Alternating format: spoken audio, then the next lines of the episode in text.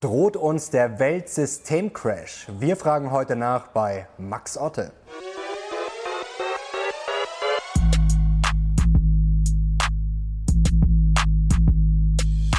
Servus und herzlich willkommen in einem brandneuen Video der Mission Money. Wir sind heute back mit einem sehr geschätzten Experten. Er war schon zwei oder dreimal bei uns zu Gast. Auf jeden Fall schätzen wir ihn sehr für seine klare Kante und wir haben ihn extra eingeladen, weil er ein neues Buch geschrieben hat und das ist auf dem Weg zum Bestseller. Es heißt Weltsystemcrash. Warum sich einiges ändern könnte in dieser Welt und was das für dein Geld zu Hause bedeutet, das erklärt uns heute Max Otte. Guten Tag. Herzlich willkommen. Wir freuen uns sehr, dass Sie wieder bei uns sind. Ich habe das Buch wirklich fast komplett gelesen. Es ist, ist, ist ja ein richtiges Standard, ein Happen, ja. Standardwerk geworden. Sehr, sehr spannend. Erstmal Kompliment und herzlichen Glückwunsch. Ist ja schon mal gut angelaufen. Sie schreiben in Ihrem Buch, dass äh, viele Investoren, gerade am Anfang schreiben Sie das, nicht rational wirklich agieren würden. Sie bringen das Beispiel vom Film Matrix, wo man dann die rote oder die blaue Pille einwerfen könnte, nach dem Motto, entweder lebt man in der Blase weiter oder man stellt sich der Realität, jetzt mal verkürzt ausgedrückt. Mhm. Was kapieren denn viele Investoren oder vielleicht auch ein paar Zuschauer zu Hause aus ihrer Sicht nicht? Also warum verweigern die die Realität? Ja, es geht ja nicht nur um Investieren, es geht auch um die Weltpolitik. Also das Buch ist trotz dieser schwierigen Themen auf Platz 9 eingestiegen auf der Spiegelliste. Da sind wir natürlich extrem happy, hoffen, dass es natürlich noch weitergeht. Ähm, was ich da genannt habe als Beispiel Matrix, Neo und Morpheus, wo, wo es dann die, die blaue und die rote Pille gibt, das ist ein ganz gutes Gleichnis, weil es im Gehirn sowas gibt wie kognitive Dissonanz. Das hat die äh, verhaltenswissenschaftliche Finanzforschung auch sehr gut erforscht. Also wenn wir uns mal festgelegt haben, und dann gibt es Fakten, die vielleicht dagegen sprechen dann tendieren wir dazu, die zu verdrängen, weil die das Wohlbefinden stören. Also wir ähm, suchen lieber die Bestätigung als die Infragestellung. Mhm. Und der Investor, der Investor muss eigentlich ständig sich in Frage stellen. Und was dann oft passiert bei Investoren ist, du hast was gekauft, findest das ganz toll. Und dann kommen so leichte Störgeschichten, mhm. Bitcoin, was weiß ich. Die verdrängst du. Und ähm, das macht man auch eine ganze Weile erfolgreich. Und irgendwann denkt man dann, naja, vielleicht sind diese falschen Signale doch richtig. Und dann irgendwann verkauft man vielleicht, dann ist schon viel zu spät. Also man muss ähm, sehr aktiv gerade auf die Dinge achten, die das eigene Weltbild, die eigene Investmentthese in Frage stellen. Nicht auf mhm. das, was einen selber bestätigt. Das erfordert aber eine gewisse Standhaftigkeit, es gefordert eine gewisse Souveränität und die meisten Menschen fühlen sich halt ganz wohl, wenn sie sich nicht in Frage stellen. Was ist denn jetzt eine These, die Sie vielleicht in den letzten Monaten oder in den letzten zwei, drei Jahren äh, über den Haufen geworfen haben, wenn wir es mal so nennen wollen? Ähm, wir waren bei einem Telekom-Unternehmen investiert und äh, dann gab es eine Kapitalerhöhung, dann haben wir auch noch dran festgehalten. Mhm. Aber gemerkt, der Markt dreht völlig, also die, die Preise fallen in dem Markt und wir haben verkauft, auch etwas zu spät, aber wir sind da raus, was wir ja sehr ungern tun, weil wir eigentlich Langfristinvestoren sein wollen. Aber mhm. das war so ein Unternehmen, wo wir uns dann getrennt haben. Jetzt äh, zitieren Sie am Anfang auch aus dem äh, Peloponnesischen Krieg. Äh, ich zitiere mal, ich habe nicht für äh, Zustimmung und Applaus in der Gegenwart geschrieben, sondern für die Nachwelt. Aber ist es mittlerweile nicht fast schon ein bisschen Mainstream, den Crash zu befürchten? Weil es fürchten ja einige. Und jetzt könnte man ja das ja so sehen, wenn sehr viele davor waren, was ja durchaus auch vernünftig erscheint mhm. äh, bei den Bewertungen, dass er dann eigentlich gar nicht kommen kann. Weil wenn alle damit rechnen, dann kann er doch gar nicht kommen, oder? Ja, also da muss ich noch ein anderes Zitat reinwerfen von Ben Graham, dem, dem Gründervater des Value Investing. Der Ben Graham hat gesagt, deine Investmentthese ist nicht richtig, weil du gegen die Mehrheit läufst. Deine Investmentthese ist nicht richtig, weil du mit der Mehrheit läufst. Deine Investmentthese ist dann richtig, wenn du die These in Übereinstimmung mit den Fakten ist. Mhm. Also letztlich, ob die Leute vom Crash waren oder nicht, ist mir ziemlich egal. Ähm, die Wahrscheinlichkeit steigt. Das haben auch andere gemerkt. Also ich glaube schon, dass diejenigen, die da wie, wie äh, Markus Krall oder wie Friedrich Weig, wie andere, die jetzt oder Homm, es sind ja eine ganze Menge, die mittlerweile mhm. aus der Deckung gekommen sind. Ich habe es ja mhm. zum ersten Mal, wir waren neun Jahre bullish, wir haben 140 Prozent in der Zeit erwirtschaftet, netto für unsere Anleger Fonds, also von März 09 bis Januar 18. Und ich habe im Januar 18 zum ersten Mal auf dem Fondskongress in Mannheim gesagt, es wird schwieriger. Mhm. Und es, eine größere Korrektur, Crash kommt in der ersten Amtszeit Donald Trump. Aber in diesem Buch mache ich ja viel mehr. Ich schreibe ja nicht nur über einen Finanzcrash, sondern versuche die geopolitischen Veränderungen, ähm, das Finanzsystem, auch das, was sich in unseren Gesellschaften abspielt, bis hin zum Populismus zu verbinden. Und deswegen ist es auch etwas dicker geworden. Mhm. Wir kommen gleich noch zu den Themen im äh, Detail. Jetzt haben wir natürlich ein Problem, dass einige, ich meine jetzt gar nicht Sie, aber einige Crash-Propheten, wie sie ja gerne genannt werden, schon seit einigen Jahren waren, auch schon seit 2012. Wenn man auf die jetzt gehört hätte, hätte man natürlich einiges verpasst. Mhm. Jetzt stellt sich natürlich die Frage, warum soll es ausgerechnet jetzt mhm. crashen in den nächsten mhm. sechs, zwölf Monaten? Ähm, sie haben jetzt auch gesagt, äh, noch in Donald Trumps erster Amtszeit. Also lohnt sich das wirklich jetzt komplett rauszugehen? Weil wenn das vielleicht doch noch länger weitergeht, wir wissen es ja nicht, verpasst man ja doch einiges. Richtig, nein, das machen wir ja auch nicht. Also mhm. das ist mal genau das, mit dem sich selbst hinterfragen. Also eine zeitliche genaue Prognose ist im Prinzip ein Glücksspiel. Man kann das vielleicht eingrenzen, aber ich will noch mal einen Schritt zurück. Ähm, wir waren von März 09 bis Januar 18 komplett bullish, 100% Aktienquote, bisschen Gold im Keller, also für jeden, jemand, der es haben wollte, aber den Fonds voll bullish. Mhm. Ähm, jetzt haben wir auch noch 70 bis 75% Aktienquote. Ähm, ich höre dann, ich lese dann in Social Media Boards immer mal, ja, der hat ja zwischendurch immer vor dem Crash gewarnt, gutes Geschäftsmodell. Nein, wir waren bullish, wir waren voll investiert.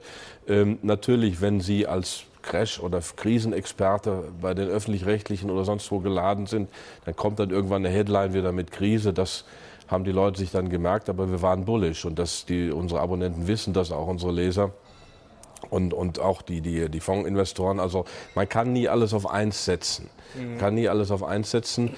Ähm, wenn ich jetzt sagen würde, der Crash kommt dieses oder nächstes Jahr, ich gehe völlig raus, das ist ein Glücksspiel, das ist Selbstüberschätzung. Ähm, mhm. Denn selbst wenn jetzt das passiert, was Krall sagt, das europäische Bankensystem rutscht tief in die roten Zahlen, was so ist, also die Prognose ist eindeutig, Rezession in Deutschland, verarbeitendes Gewerbe bricht ein, äh, Rezession in den USA, Handelskriege gehen weiter, also ballt sich ja vieles zusammen. Selbst wenn das passiert, kann es ja sein, dass die Notenbanken sagen, wir folgen dem Rogoff-Vorschlag, machen 4% Negativzinsen, also härtester Staatssozialismus. Ja, und dann gibt es den Melt-up. Boom, dann wollen mhm. alle noch schnell in die Aktien. Also, die Krisenhost dann sozusagen. Mh, wir waren etwas vorsichtiger. Wir sind seit über einem Jahr etwas vorsichtiger, was uns leicht bremst. Wir sind zufrieden mit der Performance. Aber wir sind froh, dass wir diese 20, 25 Prozent Liquidität haben, um dann die dämpfen erstmal den Einbruch und dann können wir zuschlagen. Wir kommen nachher noch später, genau wie Sie die Märkte sehen, wo Sie vielleicht auch Chancen sehen, mhm. wo Sie eher vorsichtiger sind. Ähm, vielleicht kurze Frage dazu: Sind Sie abgesichert irgendwie? Also spekulieren Sie auch, äh, gehen Sie auch Short oder Nein, das, das spielt machen wir nicht. also, Rolle? Wir nennen das Reinheitsgebot Aktienanleihen und Termingelder und das war's. Mhm. Sie haben ja die Finanzkrise schon mal erfolgreich prognostiziert. Das haben ja nicht so viele geschafft. Was mich jetzt interessieren würde, es gibt ja einige Stories, zum Beispiel von diesem Big Short Mann, von diesem Michael Burry, mhm. der damals den Immobilienmarkt ähm, sich genau angeschaut hat. Ähm, und das ist, hat ja teilweise schon funktioniert. Oder auch Ray mhm. Dalio hat das auch sehr schön mhm. beschrieben in seinem Buch, wie er damals dann zum Finanzminister gegangen ist oder zum späteren zu dem. Ganz großer äh, Mann, der Dalio. Wirklich. Das ist super, ja. kann man nur empfehlen, auch seine mhm. Bücher. Ähm, jetzt würde mich interessieren, was macht Ihnen denn im Moment am meisten Sorge? Also was sind jetzt die ausschlaggebenden Faktoren? Was ist sozusagen der Immobilienmarkt von 2007, 2008? Was ist das heute? Also Immobilienmarkt von 2007, 2008 äh, kann man in der Form gar nicht sagen, denn die Aktienmärkte sind nicht über, das sind andere Faktoren. Also der Aktienmarkt global ist vielleicht leicht mhm. am oberen Rand, aber Aktien sind okay als Assetklasse von der Bewertung her. Immobilien, Top-Immobilien sind sehr teuer. Mhm. Die crashen aber vielleicht nicht so wie die Subprime-Papiere, sondern was da passiert ist, dass äh, wir mehr Leerstände haben, dass die Leute die Mieten nicht mehr bezahlen können, dass da also eine Stagnation eintritt. Also selbst im US-Immobilienmarkt war ja nach 2008, war jetzt zwar ein deutlicher Rückgang von 20, 30 Prozent, aber kein ne, Absacken wie ein Stein, das waren die Subprime-Papiere. Also mhm. Immobilien sind eine Bremse. Es ist für mich die Gemengelage auf der Welt insgesamt. Das heißt, diesmal ist es eben nicht nur eine Asset Bubble, die platzt, sondern ähm, es passieren grundlegende Veränderungen im Weltwirtschaftssystem. Handelskriege, mhm. Rezession, äh, dann auch wahrscheinlich eine echte äh, ökonomische Krise, die wir ja 2008 vermieden haben. Das heißt, all das, was wir vor uns hergeschoben haben, holt uns jetzt irgendwann ein. Mhm. Was Sie sehr schön beschreiben, ich werfe Ihnen das jetzt einfach mal zu, das Zitat, ähm, die Welt bricht zusammen äh, und Sie machen sich Sorgen um Nicaragua. Vielleicht können Sie das ganz kurz, die Anekdote erzählen, die fand ich nämlich sehr schön. Ja, das ist äh, mein, mein Professor Robert Gilpin, der hat dann ein Buch geschrieben, Krieg und Veränderung in der Weltpolitik, War and Change in World Politics und er gilt als Vertreter der neorealistischen Theorie der internationalen Beziehungen, äh, also der politischen Ökonomie aus nicht marxistischer Sicht, sondern aus eher aus staatlicher Sicht. Mhm. Der Gilpin war ein ganz toller Professor, kleiner Mann. Ähm, ähm, also noch deutlich kleiner als ich und ähm, ähm, sehr überlegt und, und hat wenig gesagt. Aber wenn er was gesagt hat, haben alle hingehört und wir kamen, er kam mir entgegen im Foyer der Woodrow Wilson School der Princeton University, wo ich äh, promovierte. Und da lief gerade eine Konferenz über Nicaragua. Das hatte ja einen gewissen Kultstatus bei Linken, das mhm. Land, wegen Ortega und den Sandinisten, Sandinisten so. Und ähm, ähm, naja, kam mir entgegen und, und war, war gerade diese Konferenz, das war im Frühjahr 1919, und er sagt, die Welt bricht zusammen und alle machen, oder sie machen sich Sorgen um Nicaragua. Er meinte damit, die ganze Struktur der Weltordnung bricht zusammen, also der Kalte Krieg.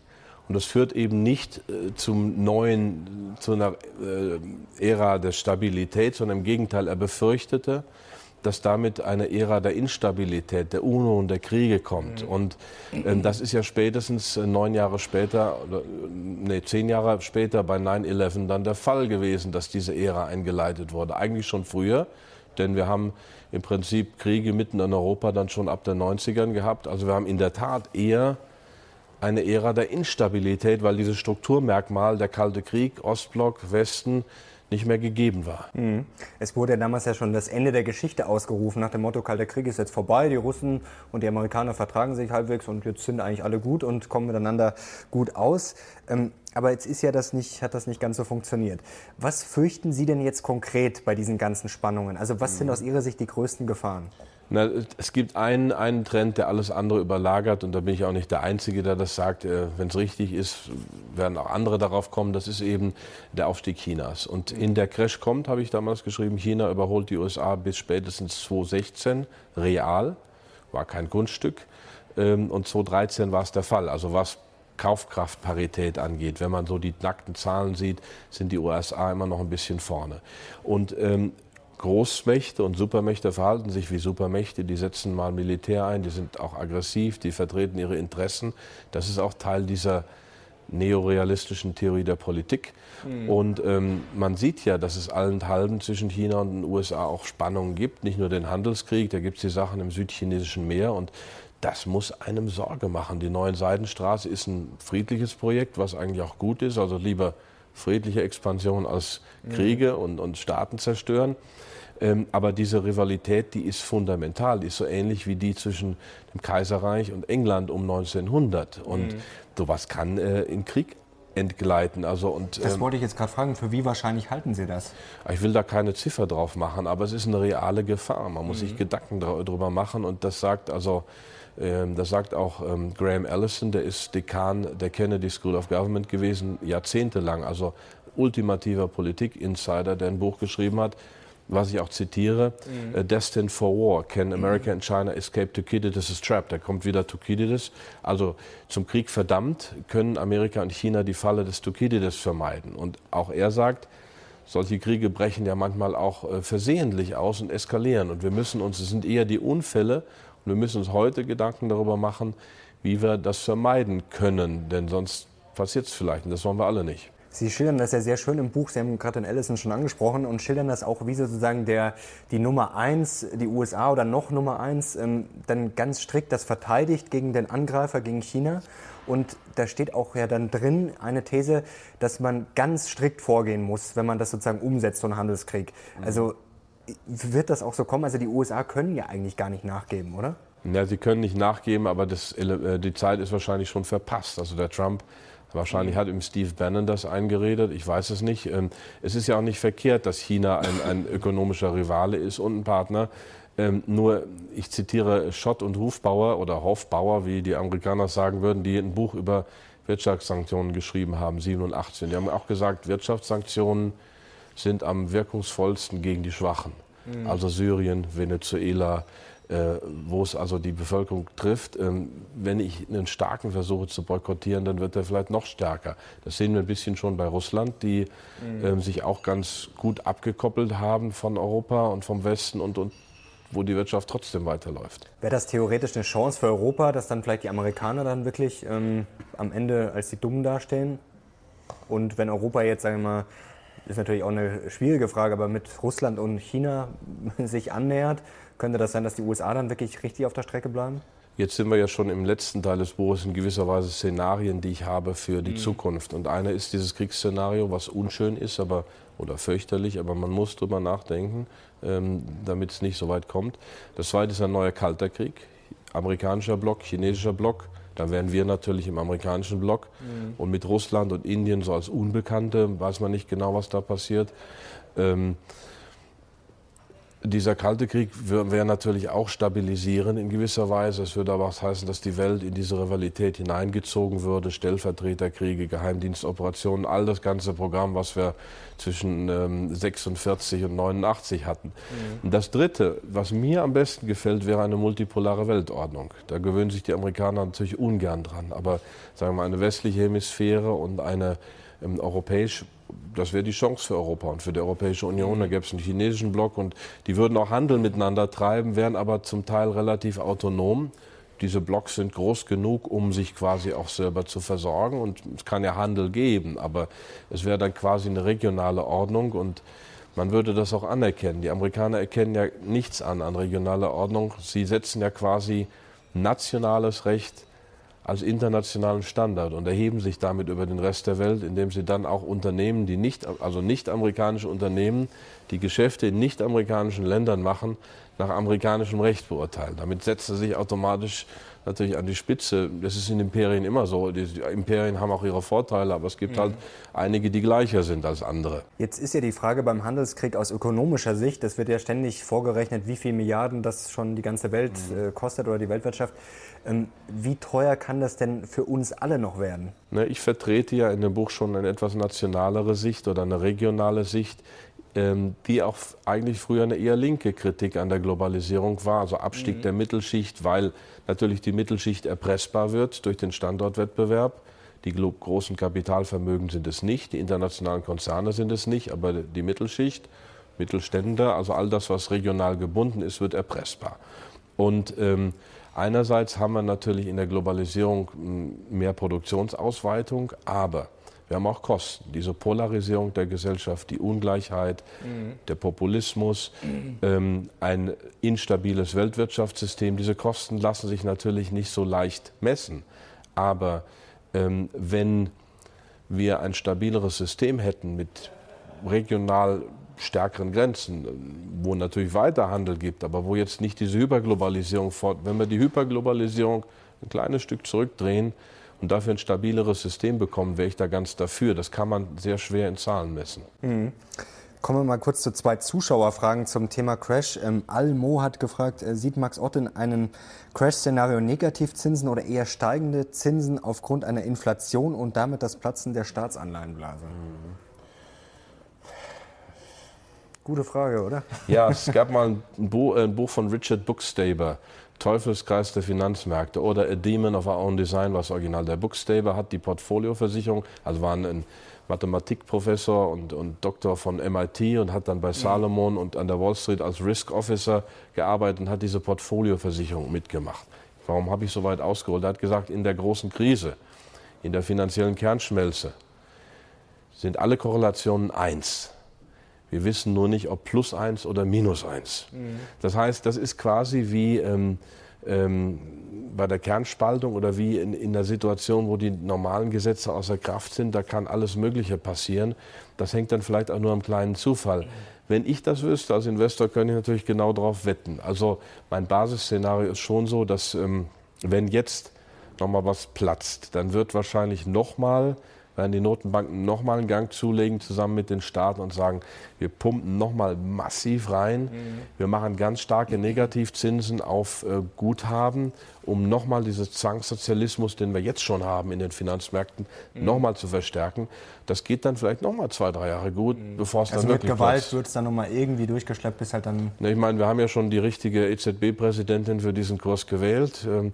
Meine, ähm, äh, ich schreibe ja auch was über Juncker, Lagarde und, und ähm, äh, Draghi und so weiter und, und äh, ähm, die, ganze, die ganze Truppe. Ähm, also meine Hypothese ist, dass ähm, die von der Leyen Kommissionspräsident wurde gegen all das, was man vorher ausgemacht hatte, denn es sollte ja Spitzenkandidaten der jeweiligen Fraktionen geben, also Christdemokraten, das war der Manfred Weber mhm. und die anderen, ähm, und die sollten ja dann einen Kommissionspräsidenten stellen. Da wurde das alles vom Tisch gewischt, hat gezeigt, dass diese EU keinesfalls demokratisch ist, dass die wirklichen Entscheidungen von den Staats- und Regierungschefs im Hinterzimmer getroffen werden.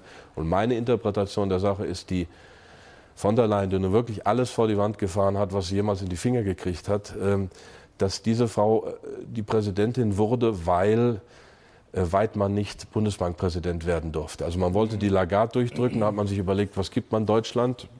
Ja, die Präsidentschaft und dann wer ist ungefährlich, wer bleibt schön auf Kurs, wer ist schön steuerbar, ach die von der Leyen, also nehmen wir die.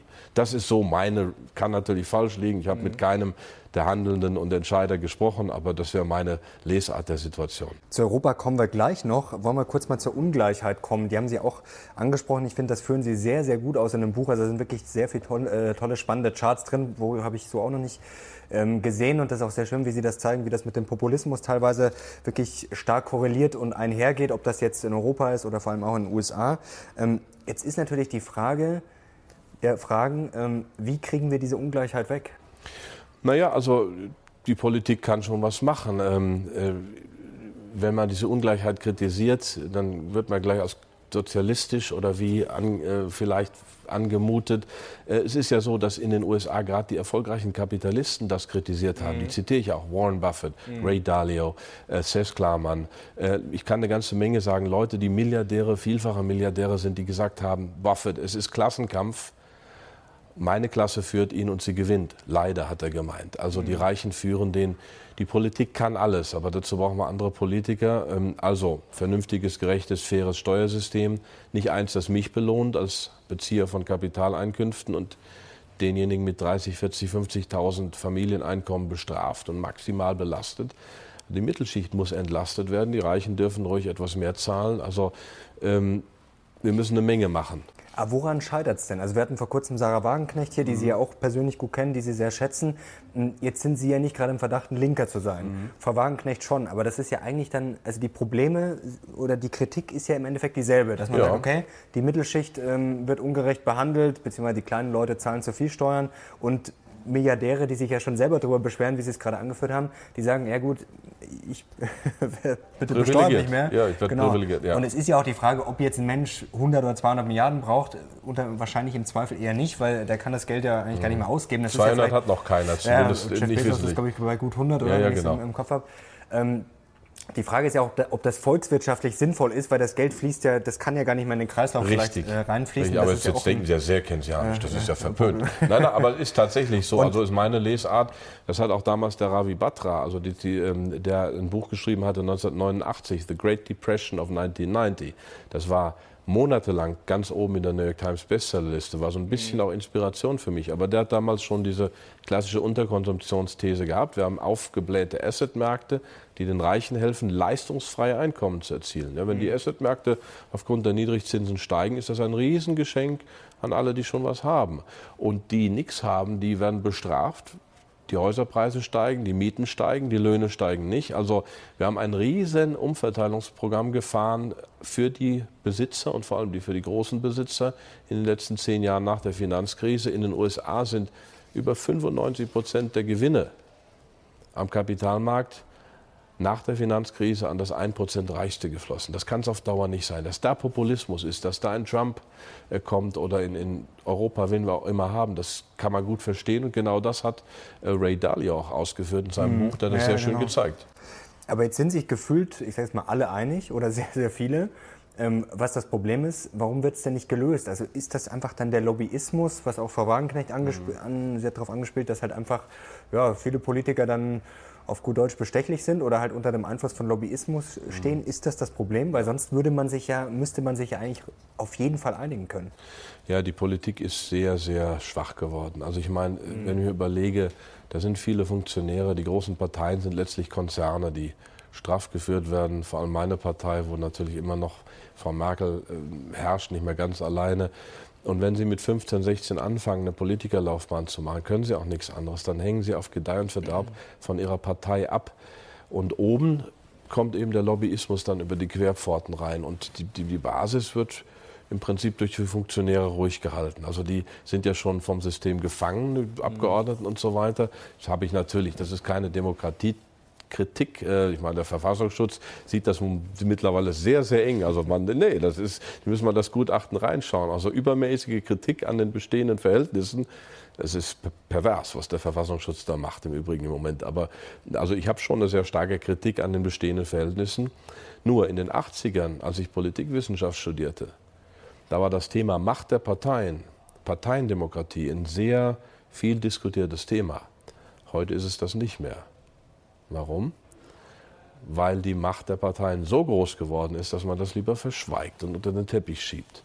Also wir müssen die Demokratie erneuern. Ich bin deswegen, weiß man ja auch, froh darüber, dass es eine neue Kraft gibt in Deutschland, auch wenn alle anderen sagen, die wollen wir nicht. Aber anscheinend gibt es zu vielen Fragen eben Euro-Rettung, Migration, was auch immer, gibt es doch einen großen Teil der Bevölkerung, der das anders sieht und der das nicht abgebildet sieht im, im traditionellen Spektrum. Das ist für mich auch Erneuerung der Demokratie. Mhm.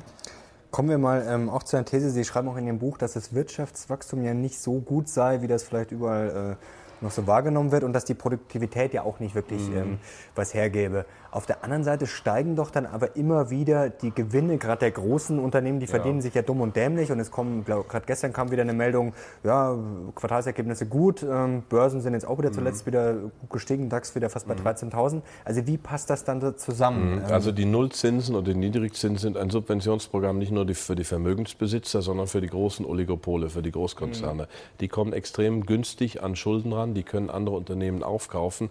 Das heißt, die letzten zehn Jahre ist sehr viel in Rückkauf eigener Aktien geflossen, in Fusionen, in Mergers, sehr wenig in reales Investment, also in produktivitätssteigerndes Investment. Also Nullzinsen und Produktivitätsrückgang hängen miteinander zusammen. Das haben auch Forscher mittlerweile, ein Forscherteam aus den USA ähm, äh, nachgewiesen, ökonometrisch, mhm. dass also diese, denn der Zins ist eigentlich der Gradmesser für eine Wirtschaft und wenn ich den künstlich nach unten drücke, müssen sich die Unternehmen auch nicht mehr anstrengen und die Mächtigen kriegen quasi die Finanzmittel Mittel gratis nochmal dazu und können damit aufkaufen, können ihre Bilanzen schönen, können Aktien zurückkaufen über Kredite, über billige. Also es ist auch da ein Umverteilungsprogramm aus dem Mittelstand raus zu den Großkonzernen. Wie stehen Sie eigentlich, Stichwort mächtiger, Sie waren oder sind noch sehr mächtig, die deutschen Autobauer. Würden Sie da noch investieren? Wir sind sehr, sehr vorsichtig geworden. Wir hatten lange ähm, einen Münchner Autobauer, mhm. ähm, haben wir verkauft. Muss man nicht, muss man nicht. Wir gucken natürlich immer, wir finden, dass es Besseres gibt. Also wir wünschen uns mhm. natürlich auch, dass die deutschen Autobauer das durchstehen. Das ist nicht, das ist nicht chancenlos. Ähm, die haben riesige Herausforderungen. Die Dividenden stimmen, die Preise der Aktien stimmen, aber wir haben gesagt, ähm, finden wir was Besseres. Jetzt stehen wir da ja in gewisser Weise vor einem Konflikt. Sie haben auch kritisiert in dem Buch oder auch schon öfter, dass äh, Deutschland dann oft die eigene Industrie kaputt macht, zum Beispiel die Autobauer. Das ist der Hammer. Auf der anderen Seite glauben Sie an den Markt, oder? Grundsätzlich. Ja, kommt drauf an. Ich glaube nicht an den Markt. Das ist schon mal genau so eine Frage. Ich glaube nicht an den Markt. Der Markt oder an Angebot und Nachfrage, sagen wir es Nicht nur, so. nein, es kommt, also es kommt darauf an, wie das geregelt ist. Ich, ähm, mein Standpunkt ist nicht der der Regulierung. Mhm. Denn das ist ein, für mich ein ganz komisches Wort. Das heißt ja, dass der Markt eigentlich gut läuft und ich muss nur ein bisschen nachsteuern. Ich bin ganz klassisch bei den Vätern der sozialen Marktwirtschaft, nennen das Ordnungspolitik. Das heißt, der Staat, wir, die Politik, muss den Ordnungsrahmen vorgeben, das ist das Primäre und dann können sich innerhalb dieses Rahmens Märkte entwickeln. Aber jetzt könnte es ja folgendes Problem geben, ähm, mhm. das ist jetzt auch gar nicht unbedingt meine Meinung, aber es gibt ja diese ganzen E-Auto-Fans, sage ich mal, oder ob das jetzt Tesla ist oder die sagen, okay, China ist uns da weit voraus. Mhm. Wenn jetzt theoretisch der Markt einfach nicht mehr viele BMWs oder Daimlers nachfragt mhm. in ein paar Jahren, mhm. stehen wir vor dem Konflikt, okay, da muss vielleicht der Steuerzahler einspringen ähm, was auf den ersten Blick natürlich mal sinnvoll erscheint, mhm. weil wir Arbeitsplätze retten. Auf der anderen Seite könnte es ja auch sein, dass man dann ja, tote Geschäftsmodelle finanziert. Richtig. Wie also soll der einspringen? Also ähm, indem er die Firmen nochmal subventioniert oder was? Zum Beispiel. Das ist dann eben die Frage. Also diese Diskussion könnte ja kommen. Und dann wird es wahrscheinlich auf der einen Seite, wenn man die Autobauer, sage ich jetzt mal extrem, wenn man die pleite gehen lässt, mhm. dann würde wahrscheinlich wird's einen riesen Aufschrei geben. Wenn man sie subventioniert, könnte es natürlich auch ein Problem werden. Also mhm. sehen Sie da nicht ein Riesenproblem kommen? Weil das ist ja für Deutschland eine, ja, das ist ja die äh, Industrie schlechthin. Ja, also ähm, Besser wäre es natürlich, Zukunftsindustrien zu fördern. Jetzt mhm. nicht, nicht direkt vielleicht finanziell, aber mit, mit Rahmenbedingungen.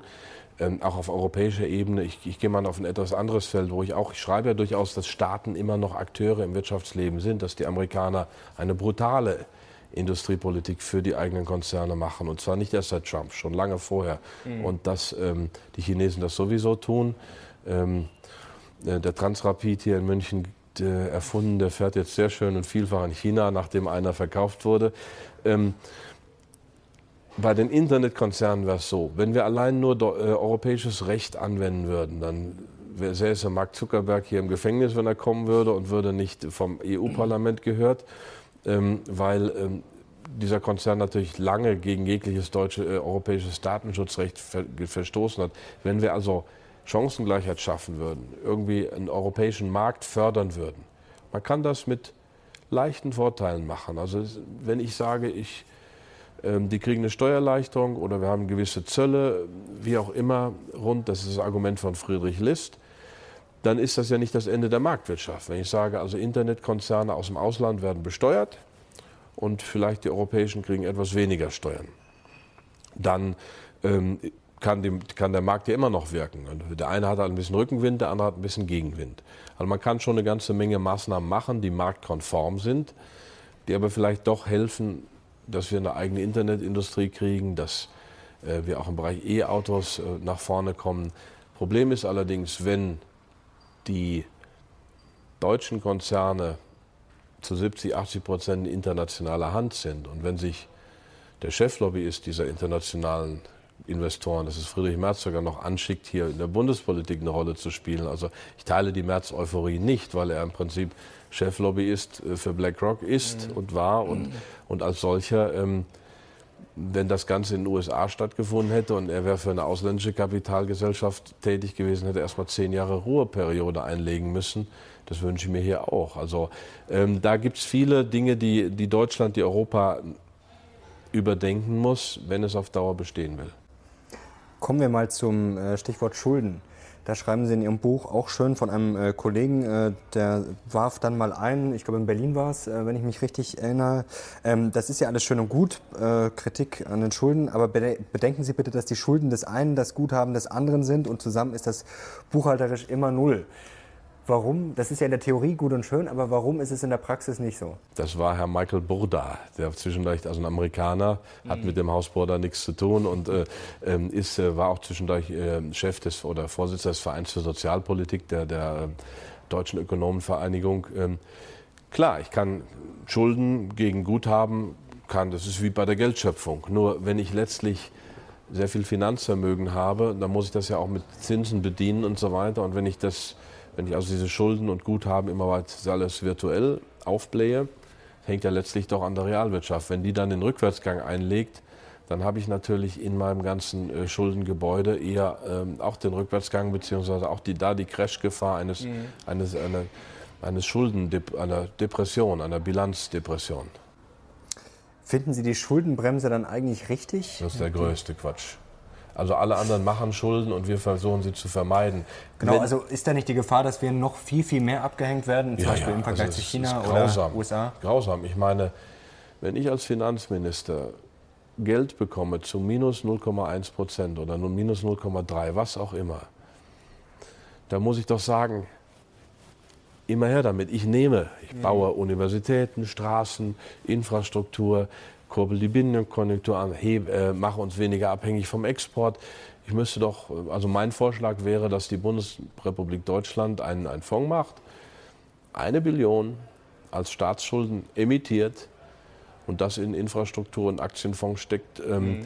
Diese Billion, das Schöne wäre, die würde ja nicht nur von Inländern gezeichnet, da würde das Ausland uns quasi auch finanzieren. Wir wissen ziemlich sicher, dass diese Geldforderungen relativ bald deutlich abgewertet werden. Und wir haben dann trotzdem die Infrastruktur. Also ich finde den Vorschlag auch grundsätzlich gut, aber jetzt haben wir wieder das Problem, Sie schreiben ja auch, dass die Schulden durchaus auch ein Grund sind, warum Sie eigentlich sich Sorgen machen. Mhm. Also wenn wir dann, dann würden wir doch das Problem eigentlich wieder vergrößern, oder? Ne, erstmal haben wir einen Infrastrukturfonds, wir haben in Infrastruktur investiert, wir haben mhm. Arbeitsplätze, wir tun was für die Wirtschaft. Ähm, dass wir natürlich ähm, weiter auf diese Schuldenfalle, auf diese grundsätzliche Neuordnung der Schulden zulaufen, ist klar. Nur ähm, da bin ich bei meinem Kollegen Daniel Stelter. In der Welt voller Schulden ist es nicht so gut, ein Gläubiger zu sein. Da ist man selber besser Schuldner. Die großen Unternehmen haben es kapiert, die etliche Staaten haben es kapiert, nur die Deutschen tragen diesen äh, schwarze Null-Fetisch vor sich her. Also sind Sie dann heimlich auch so ein bisschen Anhänger von dieser Modern Monetary Theory? Das ist jetzt ein ganz tiefes Thema. Ähm, ähm, Nein, weil ich glaube, dass am Ende natürlich eine grundsätzliche Reorganisation des Geldsystems steht, beziehungsweise eine Währungsreform oder Schuldenschnitte oder was auch immer. Das heißt, wir steuern schon auf eine Bereinigung zu, aber ähm, wenn wir jetzt mitspielen, wäre es sehr dumm, wenn wir, wenn die Bundesrepublik auf der Seite der Gläubiger stünde nur und dann ihre Guthaben gestrichen bekäme, dann lieber Schulden aufnehmen und Straßen bauen. Mhm.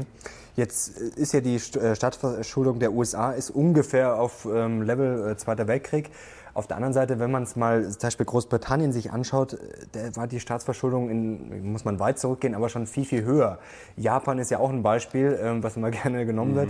Äh, 250 Prozent Staatsverschuldung. Lustigerweise sind in den letzten Monaten sehr viele Investoren in den Yen geflohen. Mhm. Also ist das nicht eine total verrückte Welt? Naja, wer weiß, was sie dann mit dem Yen gemacht haben. Ob sie da die Anleihen gekauft haben, ist glaube ich eher nicht, sondern haben sie was anderes dafür gekauft. Ähm, also in Japan kommt natürlich die Währungsreform, ist ja völlig klar. Vielleicht streichen die irgendwann mal eine Null oder und die meisten ähm, Staatsschulden werden ja entweder von der Notenbank gehalten oder von japanischen Staatsbürgern. Das heißt, Japan mhm. äh, beteiligt systematisch die eigene Bevölkerung an diesen Schulden und irgendwann wachen die auf und sind ärmer. Meine Zuschauerfrage zu dem Thema von Dirk Fleming. Ähm, was passiert bei einem Systemfinanz-Euro-Crash mit vorhandenen Schulden? Wenn beispielsweise bei einer Hyperinflation Geld massiv entwertet, mhm. was passiert auf der anderen Seite mit den Schulden?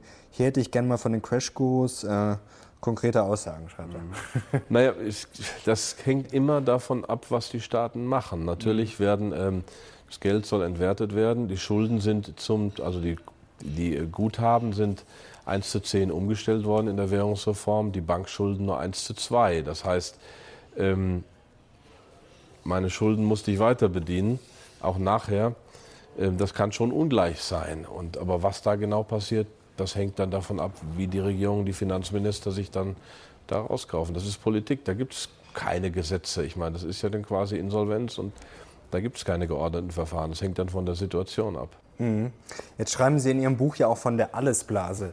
Ähm, ist jetzt auch bekannt, dass es keine wirkliche Inflation bisher gibt, sondern eher so eine Vermögenspreisinflation. Mhm. Heißt das jetzt, wenn der Crash kommen sollte, dass dann auch alles crasht, also Immobilien, Aktien, oder kann man das so einfach nicht sagen? Kann man so einfach nicht sagen. Ähm, auch Aktien werden etwas crashen. Aktien sind halt die Assetklasse, wo die Leute am nervösesten sind, aber es gibt gute, billige Aktien, was weiß ich.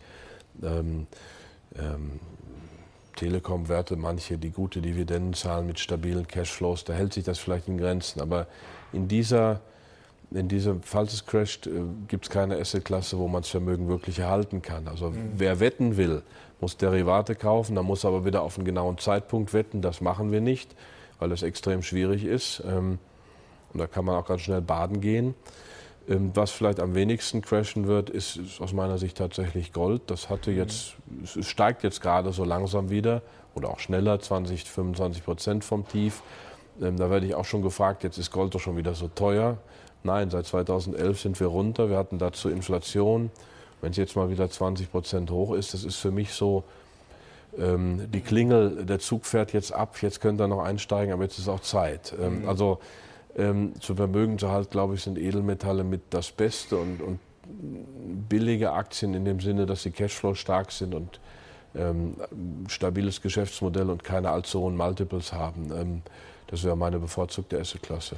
Aber sind Aktien nicht vielleicht doch sinnvoll, selbst wenn sie crashen im Vergleich ja, ja. jetzt zu einer Währung, dann, ähm, wo ich, ja. wirklich nicht genau, wo ich überhaupt nicht weiß, was passiert? Ja, ich habe gerade gesagt, also im Zweifel Edelmetalle und, und, Aktien mit niedrigen Multiples sind so meine bevorzugten, weil Immobilien sehr teuer sind, gute, mhm. durch die Niedrigzinsen. Das wird sich dann auch ändern im Crash, dann wird ja auch das neu sortiert.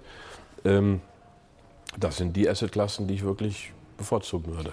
Wie viel ist denn Gold jetzt sinnvoll? Wir hatten vor kurzem Horst Lüning da, der hat einen sehr hohen äh, Goldanteil, ist Unternehmer ähm, mit seinem Whiskyversand. Ja, eben Gold der und hat, Whisky ist ja gar äh, keine schlechte Kombination. also ich glaube 40 Prozent waren es Gold und Silber, wenn, wenn nicht 40 bis 50 sogar.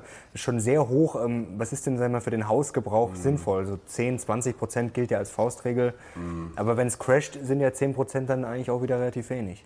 Ach ja, also freut man sich schon drüber. Und ich meine, ähm, also erstmal, was der Horst Lüning macht, der ist nun mal unabhängig, hat genug Vermögen. Ähm, der kann sich auch neben seinem Unternehmen alles in Gold hinlegen. Da wird er immer noch über die Runden kommen. Also das ist ein bisschen Hobby. Er ist ja nicht, er ist ja nicht professioneller Investor oder betreut. Mhm. Also wenn der 40 Prozent machen will, warum denn nicht? Soll er das machen?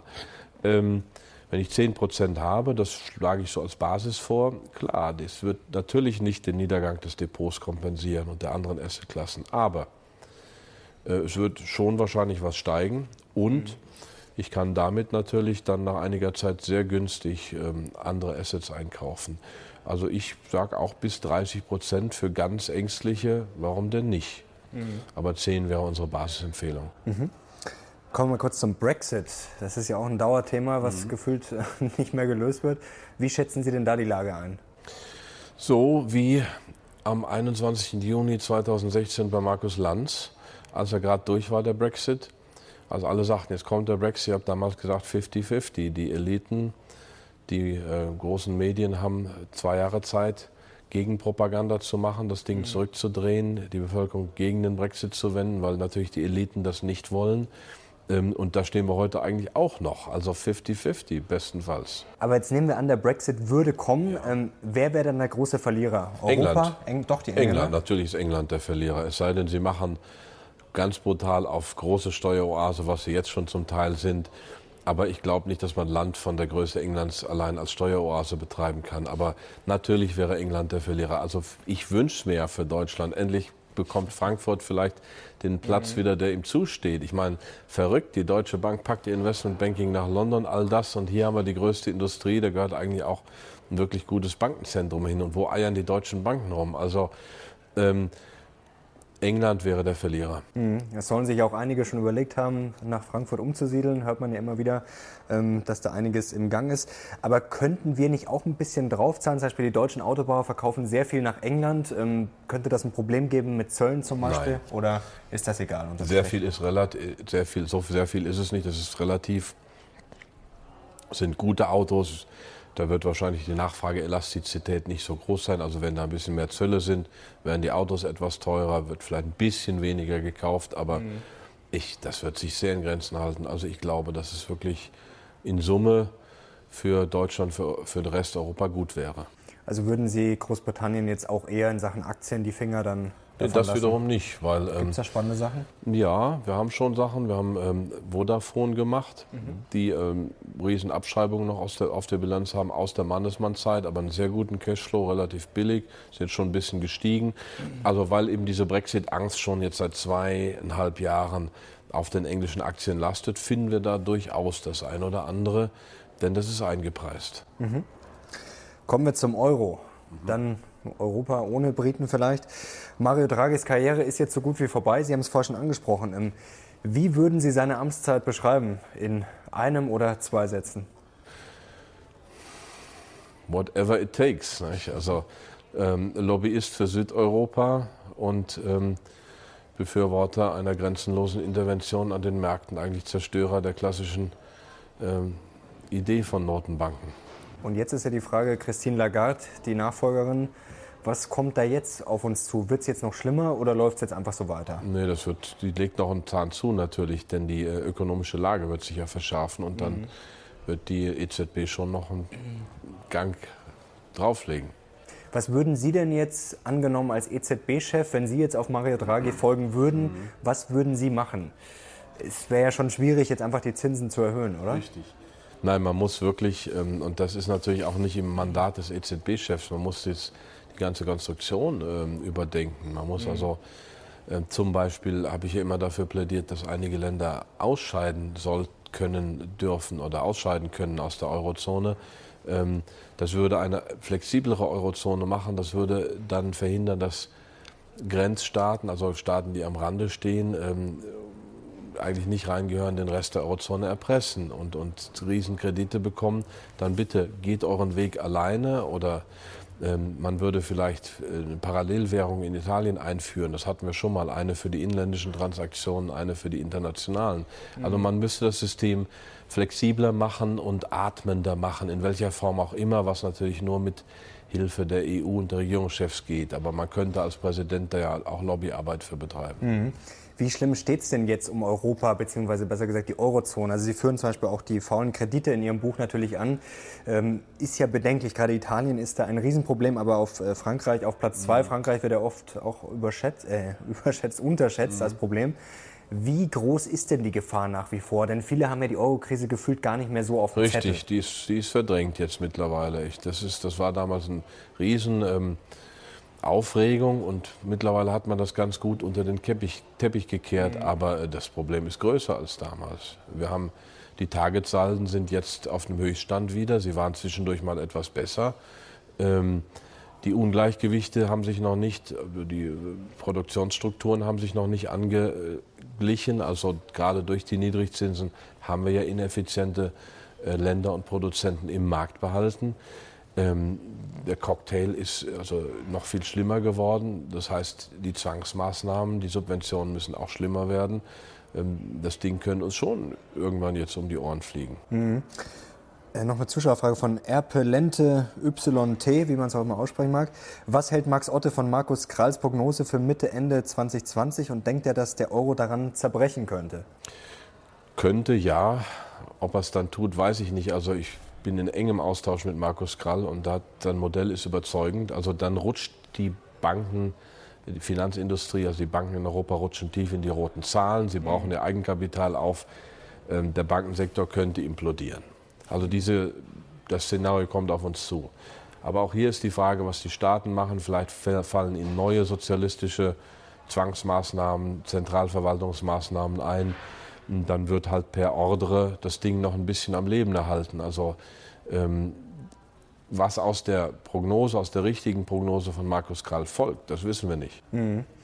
Jetzt wird ja immer wieder als Beispiel angeführt, warum der Euro schlecht ist, zum Beispiel für die Südländer auch, weil es natürlich dann zu teuer ist, zum Beispiel für Italien. Ähm, aber jetzt stelle ich mir natürlich die Frage, sind da nicht auch strukturelle Probleme? Also nur wenn die Italiener jetzt ein bisschen abwerten würden, mhm. wenn jetzt einfach die Strukturen nicht da sind, zum Beispiel in Süditalien gibt es ja auch große Probleme.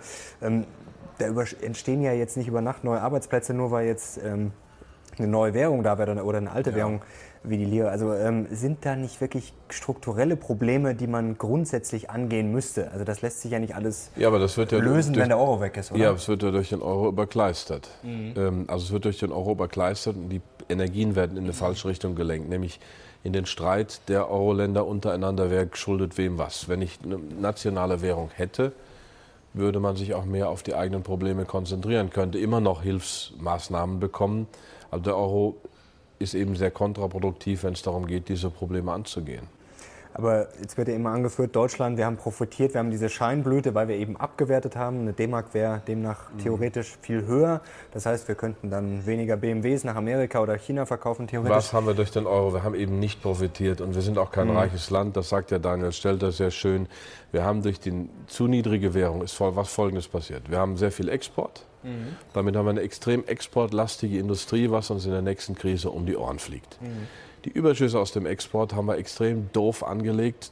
Die haben wir quasi ins Feuer geworfen. Targetsalden, mhm. sonstige Dinge. Das heißt, all das. Das Geld ist ja theoretisch weg. weg. Was, all das, was wir verdient haben, ist weg. Kann man sagen, wir haben die Exportindustrie gestärkt, schön. Aber wenn wir das nicht gemacht hätten. Und das Dritte ist, durch den niedrigen Euro wird die deutsche Industrie ähm, ausverkauft. War gerade letzte Woche im Fokus, äh, glaube ich, eine Titelgeschichte sogar. Das ist schade, dass es jetzt erst war, sonst hätte ich es noch ins Buch aufgenommen. Mhm. Also wir haben die deutsche Industrie verschleudert. Es ist zu 70, 80 Prozent ausländischer Hand. Alles Folgen des niedrigen Euros. Und obendrauf kommt noch, dass wir Schlusslicht beim Haushaltsvermögen in der Eurozone mhm. sind. Wir, die angeblich reichen Deutschen. Also auch sehr bedenklich. Da sind die Italiener ja komischerweise sehr weit vorne. Dieses Märchen vom reichen Land, was man uns da erzählt hat und Viele Deutsche glauben das noch und wir sind in Summe extrem schlecht gefahren mit dem Euro. Jetzt warnen Sie ja davor, dass die Planwirtschaft sozusagen noch ausgebaut wird in Europa. Ja. Also was könnte denn da auf den Steuerzahler, auf den Deutschen jetzt erst noch zukommen? Also ja. vielleicht geht es ja erst richtig los. Ja.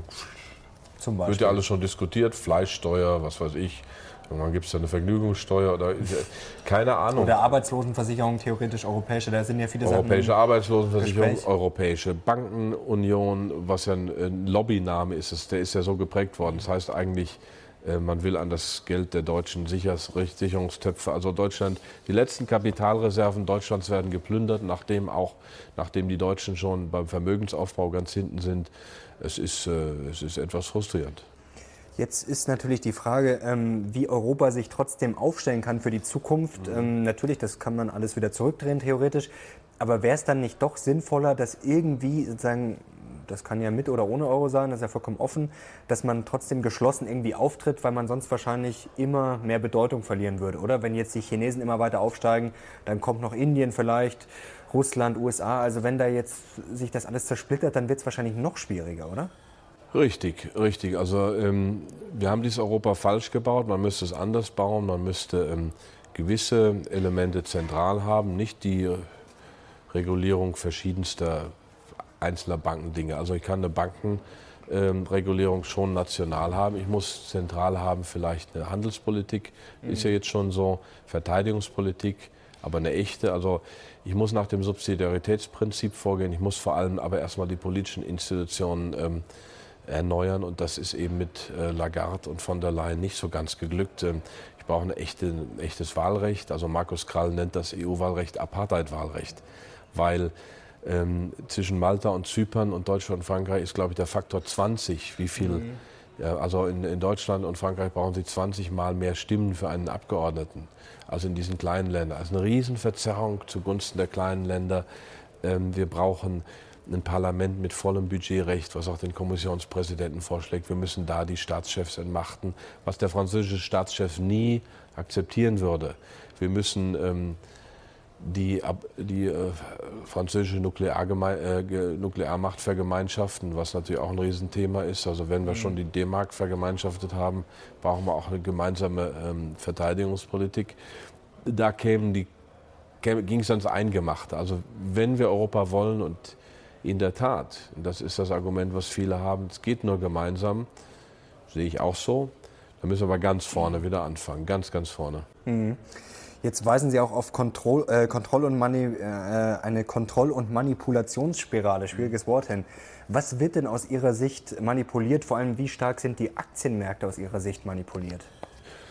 Ähm, bei den Aktienmärkten haben wir natürlich einmal, wie bei allen Assetmärkten, das Thema mit den Niedrig- und Negativzinsen, die dazu schönen Aufwertungsgewinnen geführt haben. Das nächste ist, dass wir ähm, viele Sachen außerhalb der Aktienmärkte mittlerweile haben in Private Deals, Private Equity, Club Deals, also die freien Börsen auf dem Rückmarsch sind im Vergleich zu solchen organisierten Strukturen. Ähm, also da ist ein bisschen Manipulation, aber noch relativ wenig äh, im Vergleich zu dem, was an den äh, was, was Meinungsmanipulation und, und Mainstream-Meinungen äh, angeht was ja auch manipuliert werden könnte, fürchten viele durch die negativen Zinsen, dass ein Bargeldverbot äh, vorbereitet wird bzw. schon im Gange ist. Warum sehen Sie das so kritisch? Ähm, Bargeldverbot ist das Ende der Freiheit. Also bei den Kryptowährungen, ja, das soll anonym sein, aber wenn Sie irgendwo, das wird ja gehäckselt, das sind dann viele Bits, die durch die Gegend fliegen, das wird ja zerstückelt, aber wenn Sie irgendwo mit einem dieser ähm, Informationsbits dann das irgendwo mit einem Konto verknüpfen können, da hat er irgendwas gekauft oder wie auch immer, dann haben Sie den ganzen Menschen transparent, und zwar nicht nur die letzten drei Monate, sondern die letzten 20 Jahre. Ähm, das Ende des Bargelds wäre, da bin ich mit meinem Kollegen Norbert Hering äh, völlig einig, wäre die, der Weg in die totale Kontrolle. Es wäre die Horrorvision par excellence. Ähm, und jetzt habe ich gesehen, dass ähm, äh, bei beim Spiegel Online Werbung gemacht wird, zum Beispiel für Chips in der Hand. Äh, also eine TUI-Tochter, da hätten sie schon Chips in der Hand und die würden alle super happy damit. Also ich, ich manchmal, ich bin jetzt, habe die 50 überschritten, aber manchmal denke ich, äh, technisch verstehe ich das alles, aber was machen die Menschen da? Mhm. Lässt sich das noch aus, äh, aufhalten aus Ihrer Sicht?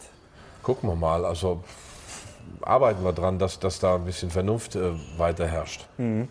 Jetzt kommen wir zum abschließenden Block und zwar wollen wir noch auf die Chancen schauen. Also wir haben ja schon ein bisschen darüber gesprochen, Aktien Gold stehen bei Ihnen auch hoch im Kurs. Jetzt kamen auch noch einige Zuschauerfragen, zum Beispiel von Jens Dittrich. Er fragt, äh, Professor Otte, sieht er Russland als Value- und Momentum-Chance? Alternativ, wo sieht er Moment Chancen, Assetklassen, Sektoren, Regionen? Also Russland definitiv mit mhm. immer dem... Ähm, der Einschränkung, dass es da politische Risiken gibt, auch im Verhältnis zum Westen. Und wir haben auch ein paar russische Aktien, gibt es schöne Dividenden. Der ganze Markt ist noch relativ billig, kann man machen. In England kann man sich umgucken, sehr selektiv, da gibt es viel Schrott, aber ähm, der, der, Brexit ist eingepreist, also die Tal, ob er jetzt kommt oder nicht. Mhm. Die Märkte laufen ja vor, also da kann man, kann man ganz gut schauen. Ähm, wir sind nach wie vor bei Teilen der großen, wirklich großen Tech-Giganten dabei, weil das ganz stabile Oligopole mit einer riesigen Marktmacht sind. Mhm. Die sind zwar teuer zum Teil, aber. Also die Googles, Amazons, ja, ja. Apples. Apple ist eine Cashflow-Aktie eher, da ist immer viel Wachstum. Ähm, Deutschland sind wir sehr skeptisch. Da gucken wir eher mhm. bei Mittelständlern in der zweiten Reihe, also Unternehmen, die jetzt unter dem Radarschirm der großen Politik fliegen. Also wo vielleicht auch noch ein Unternehmer dabei ist und ähm, also da kann man auch was machen. Und Sektoren setzen Sie dann auch auf Trends wie jetzt Urbanisierung, künstliche Intelligenz, äh, Wasserknappheit. Da gibt es ja Nein, so viele Sachen, die gespielt sind, werden. Das sind Marketingverpackungen. Also mhm. dann hat man vor Jahren war schon mit Wasser und da gab es so Wasserfonds und da war alles Mögliche drin. Also dann war ein Versorger halt drin, der aber nicht nur Wasser machen. Also das sind reine Marketingverpackungen. Das ist das Problem bei diesen Wasseraktien, weil die machen ja gefühlt alles. Also mhm. da ist ja, äh, das habe ich mir auch schon öfter angeschaut. Dasselbe mit Social, mit nachhaltig investieren, Social, Socially Responsible Investing. Da gibt es dann extra wieder Ratingagenturen, die machen irgendeinen Stempel drauf. Das mhm. ist alles ähm, ja, Selbstbeschäftigung. Aber die Menschen denken, ach, das ist der neue Trend, da mache ich was. Aber genau so soll es investieren nicht sein, sondern guck dir das Unternehmen an, guck dir genau an, welchem Markt das ist. Mhm. Ähm, wenn da ein bisschen Wachstum dahinter ist, wie im Internetsektor, ist das ja nicht verkehrt. Noch eine Zuschauerfrage von Scout887 an Herrn Otte. Wie viel Cash in Euro kann man bedenkenlos halten oder soll man jeden Cent, das den alltäglichen Bedarf, Rechnungen etc. übersteigt, in andere Währungen, Werte umtauschen? Nein, nicht jeden Cent. Also es ist immer, es wird ja auch anstrengend. Also ähm, da kommt dann wieder die Demut. Also ich denke, wenn man Geld, also ich sage schon, ähm, Edelmetalle sind gut, Aktien sind gut, natürlich will man auch was liquide halten. Wenn man da äh, die Hälfte vielleicht in Schweizer Franken hat, ist das nicht verkehrt. Da gibt es ja auch Negativzinsen, aber ich will ja nicht jetzt jeden Cent umtauschen. Also äh, vielleicht kommt es auch anders. Man muss immer bedenken, ich, ich setze nicht alles auf ein Szenario, weil letztlich ist unsere Kapazität, die Zukunft kennen, zu kennen, begrenzt. Noch eine schöne Frage von Peter, Klassiker. Was halten Sie von Bitcoin? Mach mal die nächste Frage. Nein, das ist für mich ein Riesenhype, dass wir da eine neue Technologie haben, völlig klar. Aber Bitcoins sind unökologisch. Die haben vor dem Bitcoin-Crash wurde das Mining schon, so, hat den ganzen Stromverbrauch von Dänemark mhm. gehabt. Die sind unsicher, man kann Kriminalität darüber mhm. fördern. Es ist eine Ware, es ist kein Geld, es ist eine Ware. Ähm, ähm, es gibt ja auch noch andere Kryptowährungen. Sie äh, schaffen Intransparenz. Ähm, es war ein großer Hype. Ähm, ich halte da nichts von. Mhm. Nächste Frage von Hermann Todrot. Äh, Frage an Herrn Otte. Wie sehen Sie die Welt in 20 Jahren? Wirtschaftlich, politisch, technologisch? Ist eine sehr mhm. schwierige Frage. Ja, also ich habe ja diese drei Szenarien. Entweder es gibt die Welt nicht mehr, wir haben den großen Krieg gehabt. Das mhm. ist nicht ganz auszuschließen. Wir haben eine polare Welt, amerikanisch-westlicher Block, chinesischer Block. Wir haben eine tripolare oder eine Großraumordnung, Europa, Nordamerika, China, vielleicht Indien. Das wäre mein, also wir haben die Welt in verschiedene, ähm, das sind meine drei Szenarien, die ähm, technologische Entwicklung geht massiv voran. Das, ist, das hat eine Geschwindigkeit mittlerweile, das, mhm. da das kommt man nicht mehr mit. Also die Fortschritte ähm, in der Datenverarbeitung, in Artificial Intelligence, das ist Wahnsinn. Henry Kissinger, der große alte Mann der amerikanischen Außenpolitik, hat vor zwei Jahren, da war 94, einen Artikel geschrieben, das Ende der Aufklärung. Mhm. Ähm, wenn wir den Algorithmen immer mehr überlassen, also zum Beispiel ein selbstfahrendes Auto entscheidet sich über Fahr den Rentner und nicht die Mutter. Das können wir beide vielleicht noch nachvollziehen, kann man aber auch anders sehen. Mhm. Ähm, wie auch immer. Ähm, diese Algorithmen, die häufen Daten an und die lösen Probleme in irgendeiner Form. wir wissen aber nicht mehr, was die philosophisch-ethischen Grundlagen der Problemlösung sind. Das, sagt Kissinger, ist natürlich entscheidend dafür, dass wir als Menschen ähm, darüber diskutieren können, das reflektieren können, dass wir also eine Ethik haben für Artificial Intelligence. Also da, die, der Fortschritt wird riesig sein. Ich hoffe, dass wir Menschen in 20 Jahren da noch eine Rolle spielen. Ich bin verhalten optimistisch, aber nicht sicher. Noch eine spannende Frage, auch zum Thema Tech, äh, so ein bisschen Lazy Gardner fragt, wie sehen Sie die aktuellen Kurseinbrüche bei iRobot und bei United Internet? Beide Aktien werden regelmäßig von Max Otter als Investment ins Spiel gebracht. Also iRobot haben wir stark auf der Empfehlungsliste, weil die weiter wachsen. Wir haben jetzt durch die Zölle auch ein bisschen Brückenwind gekriegt, aber äh, Gegenwind, aber ein sehr spannendes Unternehmen. Der Gründer ist dabei. Ähm, United Internet muss man sich überlegen, die Branche ist sehr schwer. Also es ist eine, ist, ist eine Branche, die äh, nicht einfach ist. Aber der Herr Dommermuth ist 56 und ist ein guter Unternehmer, hat schon andere Krisen gemeistert. Ähm, also äh, United Internet hat etwas mehr Risiken als iRobot. Wäre aber beides mal so ein deutscher Player, theoretisch zumindest. Richtig, beides sind, sind spannende Dinge. Mhm. Noch eine Frage, ähm, über China haben wir schon gesprochen. Ähm, Indien, wie sehen Sie das? Also klar, viele sagen, haben auch viele Einwohner, aber das alleine ist es ja nicht. Ist das wirklich eine Chance oder ist das überschätzt auch? Nur also ich kenne ein paar indische Investoren, die richtig reich geworden sind, weil mhm. das eben ein wahnsinniger Aufschwung war. Aber das ist für uns Westler natürlich wahnsinnig schwierig, da die richtigen mhm. Perlen zu picken. Aber und es ist ein Land, was noch äh, zum Teil sehr, also es hat sehr intelligente Menschen, aber auch eine zum Teil sehr vorsinnflutliche Sozialstruktur. Mhm kann man mal hinschauen, ist aber verdammt schwer. Also da tue ich mich lieber in Europa, in Russland, in, in, Amerika oder sonst wo um. Also dieses Land ist schwer zu verstehen. Investieren Sie dann jetzt eigentlich auch in China überwiegend oder sagen Sie da, das ist, ist auch zu kompliziert, weil Sie sehen es ja durchaus schon vorne oder zumindest stark aufgestellt? Wenig, wenig in China, mhm. weil das eben auch, ähm, ich sage immer gern, da wird viel Geld verdient. Ähm, von den Chinesen und weniger von den Ausländern. Was ist da das Hauptproblem, dass wir uns einfach zu schlecht auskennen? ja, richtig. Das, ist doch informelle Strukturen, die mhm. Rechtsordnung und so weiter. Jetzt kommen noch zwei kritische Fragen zu Ihrem Fonds von Walter Schloss. Wie rechtfertigt Herr Otte die Kostenstruktur seines Fonds, wenn man bedenkt, dass sein Fonds seit Auflage ordentlich negatives Alpha geliefert hat? Ich zitiere es mal. Und falls die Antwort benchmarkfreie Rendite kommt, das Argument zieht nicht mit so einem hohen Beta, schreibt er. Alpha und Beta sind Begriffe, die ich überhaupt nicht verwende. Also mir geht es um absolute Rendite. Mhm. Ähm, wir haben, das ist auch ähm, transparent gewesen, haben von Ende 14 bis Anfang 16 die Analysten ausgetauscht, wir hatten Fluktuation im Team. Das waren anderthalb Jahre mit Underperformance. Seitdem, die letzten drei Jahre laufen wieder gut. Ich habe mich da mehr darauf konzentriert. Ich habe ein gutes Team, das Team ist stabil. So, also man kann nicht die fünf Jahre nur nehmen, sondern muss auch gucken, da sind Events gewesen. Eine Firma wächst. Mhm. Die letzten drei Jahre waren deutlich besser. Ähm, wenn ich Fonds mische und gucke, ähm, mache Fond-Picking, gibt es immer einen, der vorne ist. Die Frage ist, fühle ich mich mit der Strategie von Otto wohl? Also so schlecht ist das ja nicht, was da gelaufen ist. Gerade die letzten drei Jahre waren wirklich gut. Ähm, Alpha, Beta kenne ich nicht, ähm, will ich auch nicht kennen. Ich, mich interessieren Aktien, mich interessieren, mich interessieren ähm, Investmentgeschichten.